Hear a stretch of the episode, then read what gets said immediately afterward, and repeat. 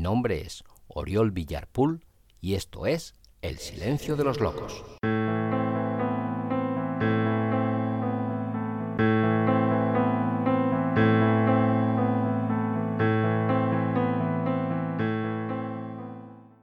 Hola, hola, hola. Sé bienvenida, sé bienvenido a un nuevo episodio de este tu podcast llamado El Silencio de los Locos.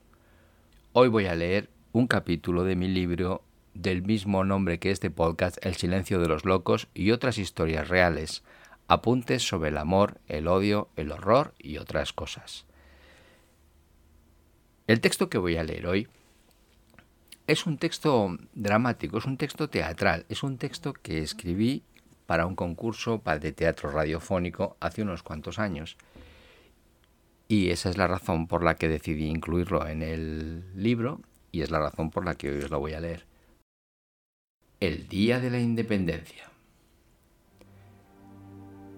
La acción tiene lugar en una cafetería. Es uno de esos locales enormes en donde en otros tiempos se decidían las cosas importantes. Lugares decorados con el gusto y el gasto de antaño. Lugares lugares que sobreviven a su caduca existencia entre cafés con leche, sándwiches mixtos y platos combinados de los de toda la vida. Allí continúan poniendo obleas de mantequilla junto al pan recién horneado para hacer más amena la espera. En un rincón del local, bajo un mural de escayola y vidrio de colores chillones, un fondo submarino vigila desde hace décadas a los enamorados y a los conspiradores, a los ociosos y a las comadres. Allí tiene lugar la acción. Ocurre tal día como hoy, aunque parezca ayer. Desde la cocina llegan al salón las discusiones de los empleados. Nadie alcanza a distinguir las palabras, aunque el disgusto es evidente en el vocerío. Quince días. Y no pensabas decirme nada. Te lo estoy diciendo, dice Marcelo. Porque te estoy interrogando, por lo que sea. Pero te lo he dicho o no. Está bien, no discutamos. Bueno, ¿y cómo es? Marcelo duda. No parece muy seguro de las palabras que debe utilizar para contar a su amiga lo que quiere contarle. No sé, mujer, no vayas a creer que es gran cosa. Es un pisito, la verdad es, es que es bastante bonito. Bueno, bueno, Marcelo, no te hagas el pobretón conmigo, que nos conocemos hace ya demasiado tiempo. Que no, Luisa, que no. De verdad te lo digo. Es algo sencillo, es más una inversión que otra cosa. Luisa no acaba de querer a Marcelo. Son amigos desde niños si hay alguien que conoce bien el modo en que la mente de Marcelo gira y gira sobre sí misma hasta que acaba por decir lo que de verdad piensa, esa es Luisa. ¿Seguro que es solo cosa de negocios? ¿No piensas vivir en él? Si es tan coqueto, deberías aprovecharlo. ¿No te parece que ya vas estando mayorcito como para seguir viviendo con tu mamá? A Marcelo siempre le incomoda este comentario de Luisa. Es una muletilla que ella repite cada vez con más frecuencia. Ya, ya lo sé. Esa es mi intención. La verdad es que estoy ilusionado. Luisa toma la mano de Marcelo. Es un gesto cariñoso con el que Luisa muestra la complicidad que siempre siente con Marcelo cuando éste se sincera con ella. Me alegra oírte decir eso. Lo que en realidad me preocupa es la reacción de mi madre. Luisa suelta la mano de Marcelo. Parece cansada de escuchar siempre las mismas excusas. A todas les desconcierta un poco la emancipación de sus hijos. Pero es mi madre, ya la conoces. Se acostumbrará. Tampoco te vas a ir al fin del mundo, dice Luisa volviendo a tomar la mano de Marcelo. Eso es cierto, pero no sé cómo se va a tomar el hecho de que me vaya de casa y la deje sola con sus recuerdos y sus dos inquilinas. Luisa se incorpora en su silla, suelta la mano de Marcelo, yergue la espalda y desaprueba a su amigo con una mirada penetrante. No las llames inquilinas. Tu tía Antonia y Leona le hacen mucha compañía, bastante más que tú, que no estás nunca en casa. Además, es ley de vida. Y tú ya tienes 42 años. En la mayoría de las especies animales ya estarías muerto. Así que vas con un poquito de retraso, ¿no te parece? A pesar de que Luis acompaña este último comentario con un guiño cómplice de su ojo derecho, Marcelo se molesta. Poco pero se molesta. Tampoco hace falta que me humilles. Perdona, Marcelo. Pero es que a veces los tíos necesitéis que os den un empujón, os falta iniciativa o cojones. Pero es que la relación entre las tres es, como diría yo, poco amigable. ¿Y qué esperabas después de tantos años juntas? Ya, ya lo sé. Es que todo es tan... tan... Luisa decide aportar el calificativo que Marcelo no encuentra, y lo hace no sin cierta ironía. Digamos que su relación es correcta. Marcelo no detecta el sentido último de las palabras de Luisa. De acuerdo, llamémosla así. Pero piensa que se han utilizado las unas a las otras siempre que se han necesitado. Eso les ha creado una extraña mezcla de gratitud y de rencor. Qué exagerado eres, Marcelino. No me llames así. Perdona. Solo es una broma. Ríete. Pero en este microcosmos solo hay un conciliador posible. Y ese papel siempre me toca a mí. Me siento incapaz de imaginar lo que allí puede suceder el día que yo falte. Luisa esboza una ligera sonrisa. Le divierte el tono serio y trascendente de Marcelo. Pareces un padre preocupado por la virtud de sus hijas. Mira, me voy a hablar con mi madre antes de que continúes riéndote de mí. Adiós. El timbre de la puerta principal suena varias veces. Lo hace con la insistencia de quien sabe que es posible que nadie lo escuche. Marcelo pega su oreja a la puerta de madera y contiene la respiración. El silencio en el interior de la casa es total. Llama de nuevo tres veces. Da unos timbrazos largos y entrecortados. Confía que así alguien en el interior acuda a abrirle. A lo lejos, allá en donde Marcelo sabe que es el pasillo, pues esa es su casa, se escucha el suave deslizar de unas zapatillas sobre el suelo de lamas de madera de roble. Al oír que alguien acude a su llamada, Marcelo se aleja unos centímetros de la puerta, recompone su corbata y su gabardina y aguarda que le abran. La voz abogada de Leona, la vieja sirvienta cuya vida ha transcurrido en paralelo a la de la familia de Marcelo, traslada su respiración fatigada hasta la puerta principal del primer piso de la calle del General Prim número 34. Una vetusta vivienda con tanta solera como necesidad de una profunda reforma. Un cambio que la adelante 50 años y la ubique en el siglo XXI. Voy, voy, Jesús, Qué poca paciencia tiene este niño. Marcelo sonríe al escuchar las protestas de Leona. Al otro lado de la puerta, escucha un ritual que conoce de toda su vida. Un cerrojo primero, generalmente el de la parte de arriba. Después la llave abre la cerradura de abajo, para después girarla del medio. Leona abre los dos pestillos y suelta la cadena. Último protector de la casa. Por fin abre despacio la puerta. Buenas tardes, Leona.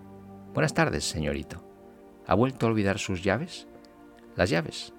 Pues no, creo que no. Mira, aquí las tengo, en el bolsillo de la gabardina.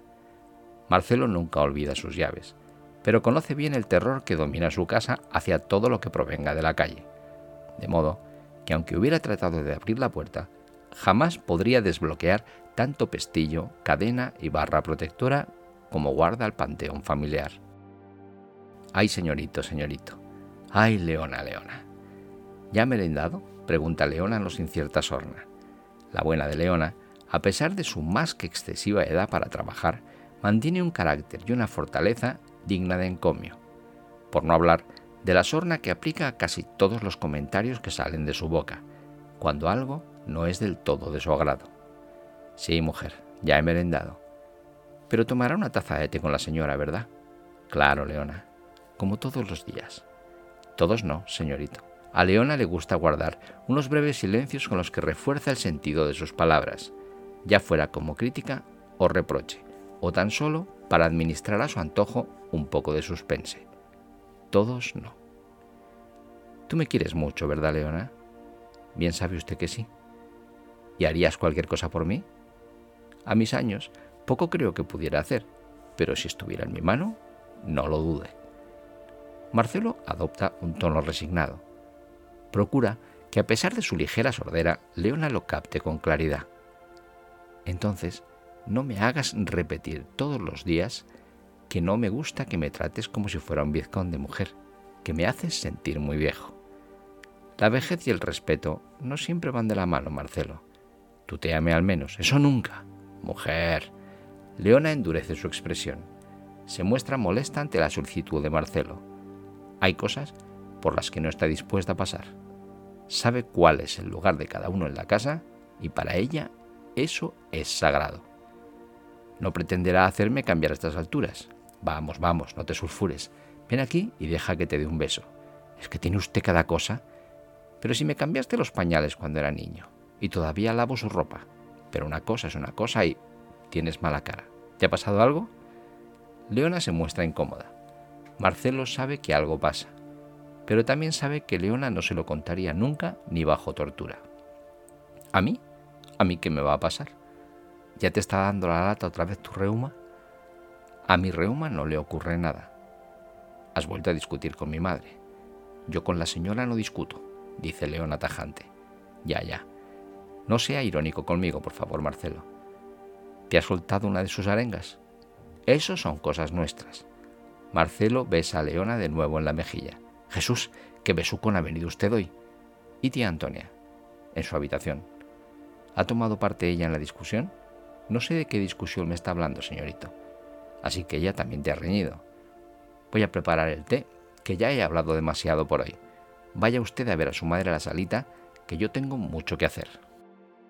Marcelo abre la puerta del salón. La habitación está en penumbra. Unos gruesos cortinones impiden que la luz del sol entre en la estancia. En un rincón, sentada en un sillón orejero, su madre sigue con la mano el compás de la canción que suena en el tocadiscos. Es Les Amoureux du Havre, una vieja y romántica canción francesa interpretada por Germaine Montero. Su madre parece no advertir la presencia de Marcelo. Está absorta recitando la letra de la canción. Parece que la conoce de memoria. Marcelo sonríe. Parece que la estampa es algo a lo que está acostumbrado. Marcelo recorre lentamente la distancia que la separa de su madre. No quiere asustarla, de modo que gira sobre la butaca hasta colocarse ante ella. Su madre tiene los ojos cerrados y no ha visto llegar a su hijo. Marcelo sopla ligeramente sobre el rostro de su madre. Ella, al sentir la corriente de aire en su rostro, abre los ojos. Al ver a Marcelo frente a ella, sonríe. Se la ve contenta y con un gesto pide a Marcelo que se acerque hasta ella para darle un beso. No comprendo cómo aún te queda algo de vista con esa afición tuya a vivir en penumbra. Voy a encender la luz. Jesús, qué exageración. Haz el favor de darme las gafas. ¿No te parece un poco fuera de lugar usar gafas de sol en el salón? Ya que te veo dispuesto a enmendarme la plana en todo, si te parece, me adelantaré a ti y ya quito yo la música, porque supongo que también irías a decirme algo sobre ella. Ay, mamaita, cuánto te quiero, pero qué exagerada eres. Marcelo la besa de nuevo en la mejilla. Ahora ella está menos receptiva y un poco más arisca. ¿Nos sentamos? Ah, estoy agotado. No he parado en todo el día. La madre coge el periódico de la pequeña mesa auxiliar situada junto al butacón. Está perfectamente doblado y sobre él se encuentran unas pequeñas gafas que ella se pone de modo rutinario. ¿Sabes quién ha muerto? No sé, dice Marcelo con cierta retranca. Deja que adivine. ¿Machado Ruibal? No. ¿Palacios? Tampoco. ¿Sánchez Carrero entonces? Me parece que tu falta de respeto hacia los difuntos es intolerable. Así que ha sido Sánchez quien se ha ido al otro barrio. Machado murió la semana pasada, pero claro, como apenas te dejas ver por casa, pues tuve que ir yo sola al funeral. Lo siento, mamá. Todo el mundo me preguntó por ti. No supe qué contestar. Pues que estaba trabajando, como todo el mundo. Como todo el mundo no. Mamá, no sé qué necesidad tienes de trabajar tanto. Dejas aquí sola a tu pobre madre, abandonada a los peligros que me acechan por todas partes. No seas exagerada. Ni los peligros son tantos, ni estás tan sola. No pretenderás que crea que una hermana neurótica y una sirvienta vieja e inútil son de alguna ayuda para mí. Ya están mayores, eso es verdad. Si necesitas a alguien más, dímelo y pondremos un anuncio en el periódico. No quiero más criadas en esta casa. Ya he tenido bastante con Leona. Hemos vivido 54 años las mismas personas bajo este techo y lo seguiremos haciendo hasta el día en que me muera. Yo todavía no tengo 50 años. Lo tuyo es distinto. ¿Y papá? No hace tanto que murió. ¿No lo tienes en cuenta? Tu padre, tu padre no era mala persona, bien lo sabe Dios, pero tampoco puede decirse que tuviera una gran personalidad. Vale, puede que eso sea cierto, pero existir existía y vivir vivía aquí, ¿o no es así? Bueno, no me confundas, tú sabes bien lo que quiero decir. ¿Y qué es lo que quieres decir? Tu padre se pasó la vida sentado en esa butaca en la que estás tú. Leía varios periódicos cada día y su única ambición era terminar el crucigrama antes de la hora de comer. Así que imagino que quien más notó su vacío probablemente fue Venancio. ¿Venancio? ¿Qué Venancio? Pues el librero. ¿A qué otro Venancio conocemos? Marcelo mira a su madre sin salir de su asombro. Nunca deja de sorprenderle el tono cáustico de sus comentarios, pero nunca la había oído decir nada así sobre su padre. Cuando te pones destructiva, no hay quien te supere. ¿Te ha visto llegar Leona? Sí, me ha abierto la puerta. Entonces, quizás se le ocurra hacer un poco de té. ¿Y Antonia? La madre de Marcelo finge no haber escuchado la pregunta de su hijo.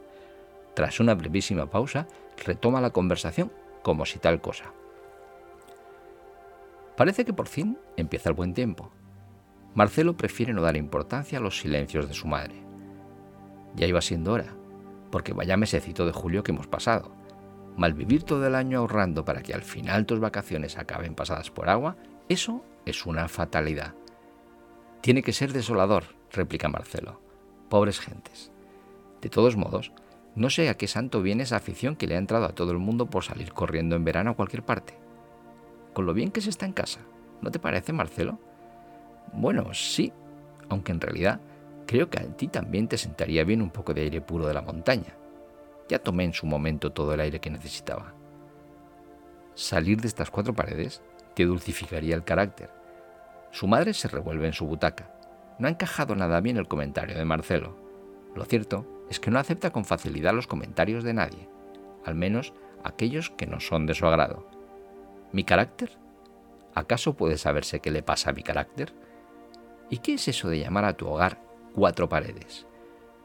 No hay nada como la casa de uno. Mira a tu alrededor y, dime si puede existir en el mundo un lugar más acogedor que este. Un rincón más agradable en el que ver pasar la vida. La madre de Marcelo está molesta. La conversación con su hijo la está inquietando. Busca con nerviosismo algo en la mesita auxiliar. Por fin lo encuentra. Es una pequeña campanilla de plata que en su mango tiene un pequeño angelito con cara de infeliz y las alas recogidas. A Marcelo siempre le ha llamado la atención la triste expresión de ese fiel compañero de su madre. Esta hace sonar la campanilla con fuerza. ¿Es que esta bruja no piensa traernos el té? Marcelo ha estado rumiando durante toda la conversación algo que quiere decir, algo para lo que no encuentra el momento adecuado.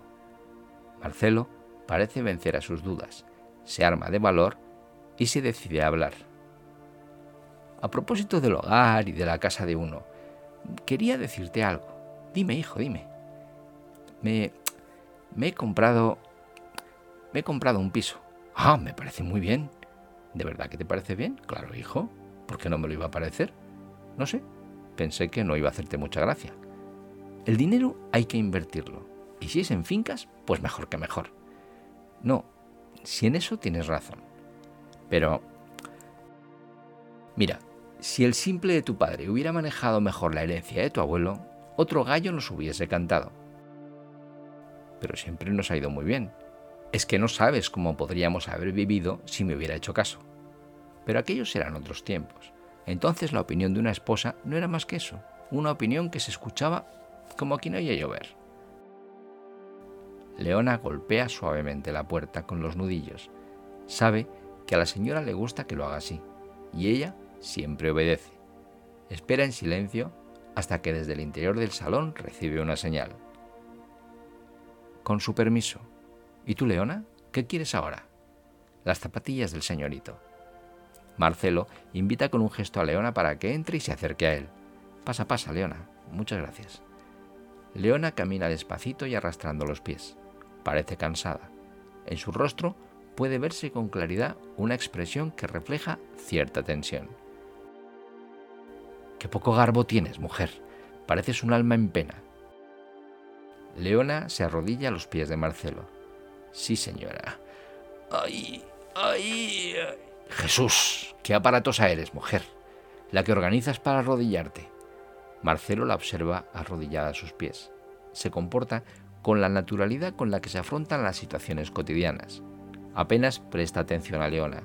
Cuando ésta apoya su mano derecha en el suelo para mantener el equilibrio, Marcelo se dirige a ella. ¿Ves cómo tengo razón cuando te digo que tienes que hacer ejercicio? Si te abandonas, pues te pasa esto. Y cuando se empieza, te advierto que uno ya no se recupera así como así. Si es tan amable de quitarse los zapatos. Marcelo se descalza ayudándose con sus propios pies. Claro, ahí tienes. Uno y el otro. De todas maneras, creo que no me has entendido, mamá. El piso es para mí. ¿Y para quién iba a ser? Ante las dificultades que Leona tiene para calzarle, Marcelo se dirige a ella. Caramba, Leona, ¿es que no has traído un calzador para las zapatillas?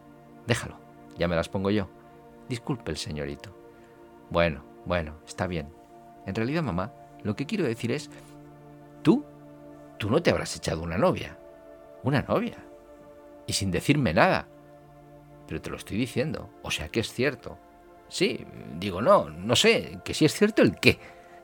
Antonia va a tener razón al decir que te estamos perdiendo. Antonia dice eso de mí. ¿Y cómo se llama? ¿Quién? ¿Tu novia? ¿Pero qué novia? Que yo no tengo novia. Pues ya va siendo hora, susurra Leona que continúa arrodillada en el suelo sin poder levantarse. Mamá, lo que tengo es una casa, no una novia. ¿Lo entiendes? Claro que lo entiendo. ¿Es que te has creído que soy tonta? Perdona, pero es que a veces haces bien en cuidar de tu dinero. ¿Y tú, Leona? ¿Es que piensas quedarte ahí arrodillada toda la tarde? Si tanto te interesan los asuntos de la familia, ¿por qué no te alquilas una? Bien que podrías permitírtelo con el dineral que me has sacado durante todos estos años. A Marcelo, este comentario le parece excesivo y se lo recrimina a su madre. Mamá, ya estamos. La culpa de todo siempre es mía. Espera, Leona, que yo te ayudo a levantarte. Leona agradece el gesto de Marcelo. ¡Ay, ay, ay! Vamos, vamos, Leona, deja de rugir. ¡Arriba! Ya está.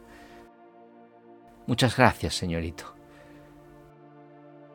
La madre, que no puede soportar perder el protagonismo ni tan siquiera un instante, arremete de nuevo contra Leona. ¿Ves lo que te decía, Marcelo? Al final siempre somos nosotros los que tenemos que ayudarla a ella. Ya una vez en pie, Leona ignora por completo las palabras de la señora recompone con esmero su delantal y pregunta, ¿Traigo ya el té? ¿Prefieres que vaya yo a buscarlo? La madre contesta a Leona sin levantar la mirada del periódico. Continúa mirando con desinterés las necrológicas. Pasa lentamente de página. Con su permiso, señora. Ve, ve, vete de aquí. Leona abandona el salón sin ninguna prisa. Quizá trata de mostrar la indiferencia que las palabras de la señora le provocan cuando se pone así de impertinente. Cierra la puerta tras ella. La madre levanta la mirada y al comprobar que Leona ya no está, dice lo que lleva un rato queriendo decir. No la puedo soportar. La pobre hace lo que puede. ¿La pobre? Esa bruja no tiene nada de pobre. Lo parece porque está vieja, pero cuando era joven, tú no te acuerdas porque eras muy niño, pero menudo bicho era. No exageres. ¿Que no exagere? Mira, Marcelo. ¿Recuerdas aquel día en que tu padre y yo teníamos invitados a cenar y un relámpago nos dejó sin luz? La noche en que cenasteis a la luz de las velas, justamente. Bueno, pues ¿sabes dónde estuvo tu querida Leona durante toda la santa velada? Pues no lo sé. Supongo que en la cocina, trabajando. Esa era su obligación. ¿Y entonces dónde estaba? No te acuerdas, ¿verdad? No, por eso te lo pregunto, dímelo se pasó toda la noche debajo de su cama. Con el primer relámpago se escondió con un rosario entre los dedos y una imagen de Nuestra Señora del Buen Consejo pegada al pecho. Ya sabes que siempre le han dado miedo a las tormentas. Qué fácil es ser comprensivo con los demás. Conmigo no suele serlo tanto. Mujer, deberías entenderla. A ti, por ejemplo, te da miedo el mar. ¿Y cuándo me has visto a la playa? ¿Eh? ¿Cuándo? Pero son las tormentas las que vienen a donde está ella pues ha tenido toda una vida para haber encontrado algún remedio, porque aquella noche quien sirvió la mesa fue una servidora. Es que tú vales mucho, mamá. Pero eso sí, atendía a los invitados como si de príncipes se tratara. De eso no me cabe la más mínima duda. Pero yo no estaba en mi lugar, ni Leona en el suyo. Pero eso es el pasado, mamá. Hace ya demasiado tiempo de aquello. Pero yo la sufro todos los días. ¿Lo dejamos ya? Bueno. Y volviendo a lo nuestro. Me parece muy bien que velas por tu capitalito. Pero por ti no debes preocuparte. Sabes bien que el día en que yo falte esta casa será tuya. Sigues sin entenderme, mamá. Es para mí, para vivir allí. ¿Qué es eso de allí? ¿Y para qué quieres vivir allí? Además, ¿dónde es allí? Pues es un barrio nuevo, donde vive mucha gente joven, recién casados, parejas con niños pequeños. Es muy bonito. Un día que tengas ganas y te apetezca, podemos ir para que lo conozcas. Marcelo trata de no perder los nervios, cosa que ve que su madre está empezando a hacer. ¿Vivir? ¿Cómo que vivir? ¿Es que no vives bien aquí? Sí, mamá, pero ni pero ni nada. Tú vives aquí y no se hable más del asunto. Mamá. Los dos permanecen un momento en silencio. Marcelo no sabe qué más decir y su madre parece no querer decir nada más al respecto. ¿Pero qué pasa? ¿Es que no te gusta esta casa? Dime, dímelo y lo arreglaremos. Es esa bruja de Leona, ¿verdad? Ya me he dado cuenta de que te trata como un niño. Déjalo de mi cuenta. Sabes que no puedo echarla. Lleva toda la vida con nosotros, y aunque no la soporto y me encantaría perderla de vista, la pobre no tiene a dónde ir. Pero déjame, deja que yo hable con ella. Leona no tiene nada que ver con esto, mamá. Es por Antonia. Lo sabía. Antes o después tenía que pasar. A esta sí que no la he tragado nunca. Tú lo sabes y ella lo sabe. Pero por respeto a la memoria de tu pobre padre y porque soy una santa, bien sabe Dios que nunca me he quejado, pero si no la he puesto de patitas en la calle, que es lo que se merece, es por... Mamá, escúchame por favor. Ni Leona ni Antonia me han hecho nada. Siempre me han tratado como a un hijo. Es eso. Sabía que no era bueno que un hijo tuviera dos madres. Mira que se lo dije una y mil veces al imbécil de tu padre. Pero era incapaz de tomar una decisión. Se fue al otro barrio, dejándome aquí con este embolado. Y ahora, como siempre, soy yo quien tiene que hacer frente a este asunto tan desagradable. Creo, mamá, que será mejor que... La puerta del salón se abre sin previo aviso. Allí está Antonia.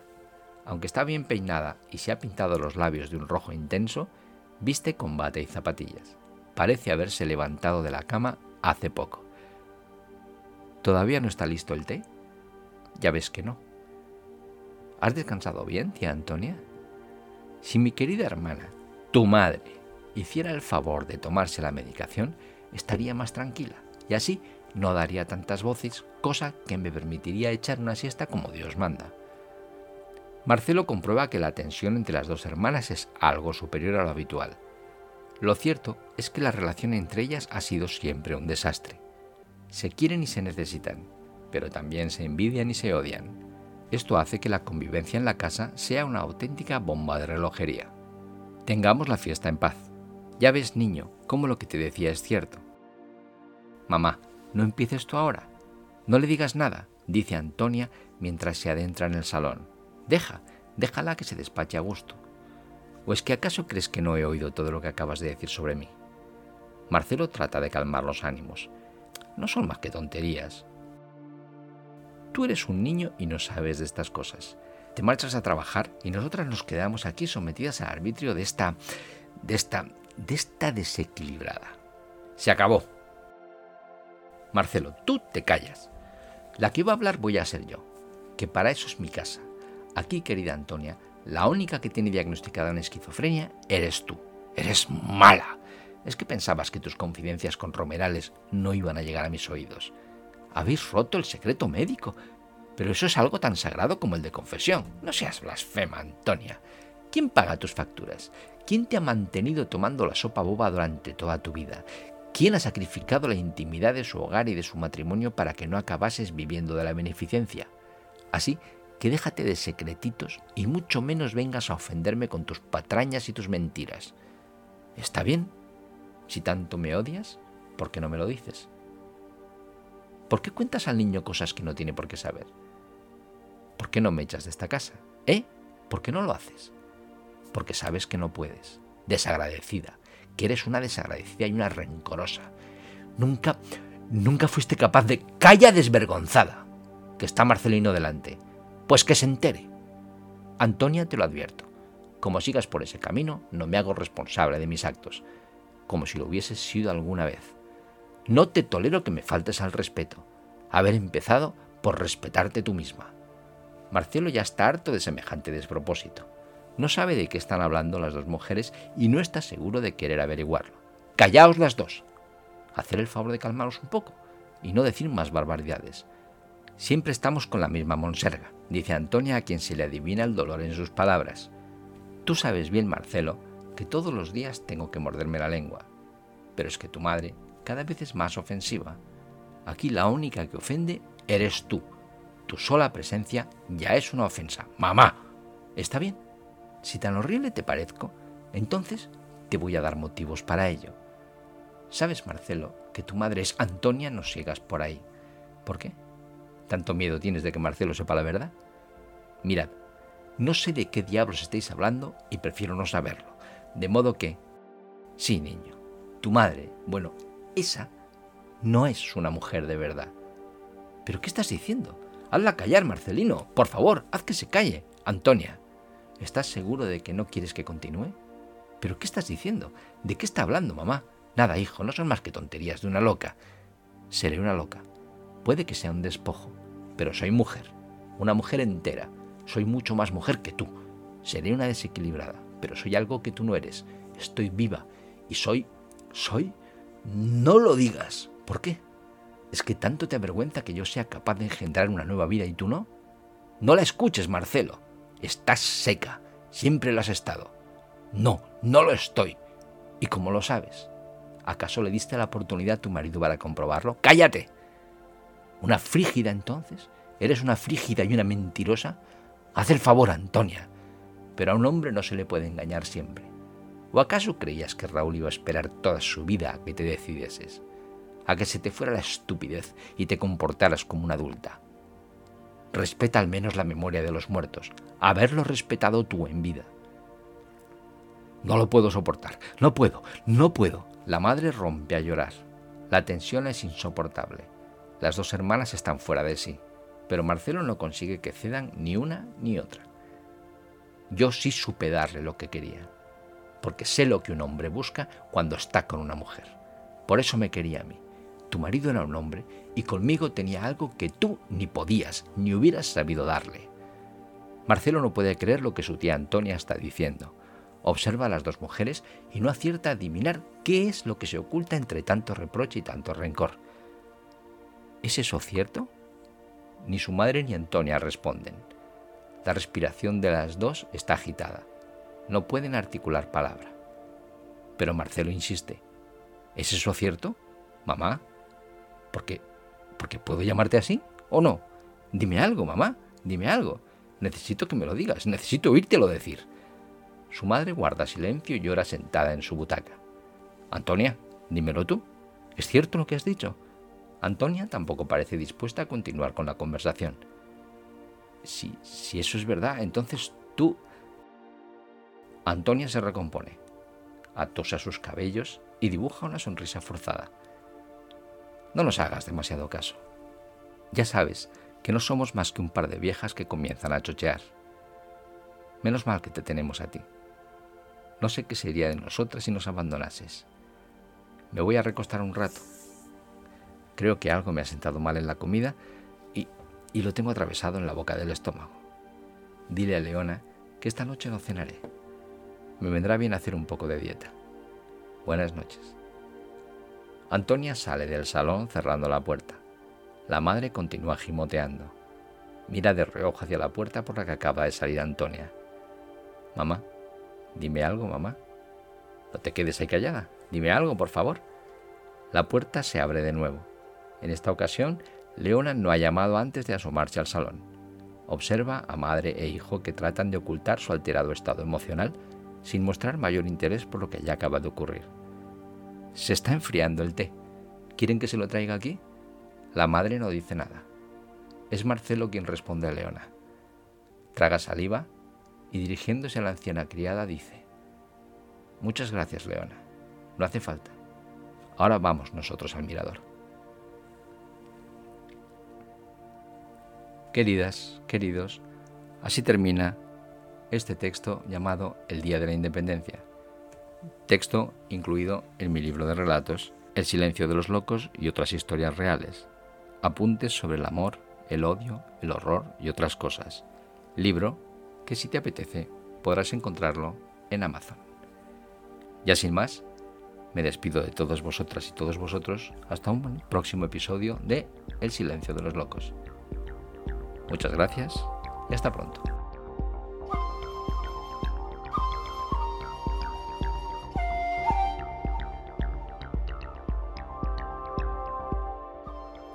Muchas gracias por haber llegado hasta aquí.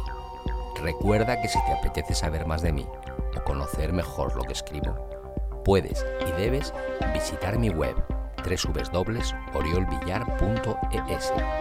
Allí encontrarás relatos, poemas, textos teatrales, guiones de cine, artículos y muchas cosas más.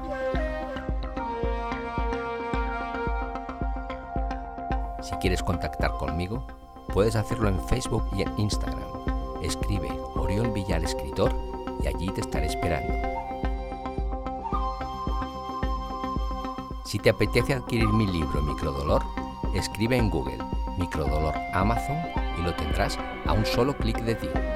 Si prefieres el correo electrónico, contacto arroba oriolvillar.es es tu opción.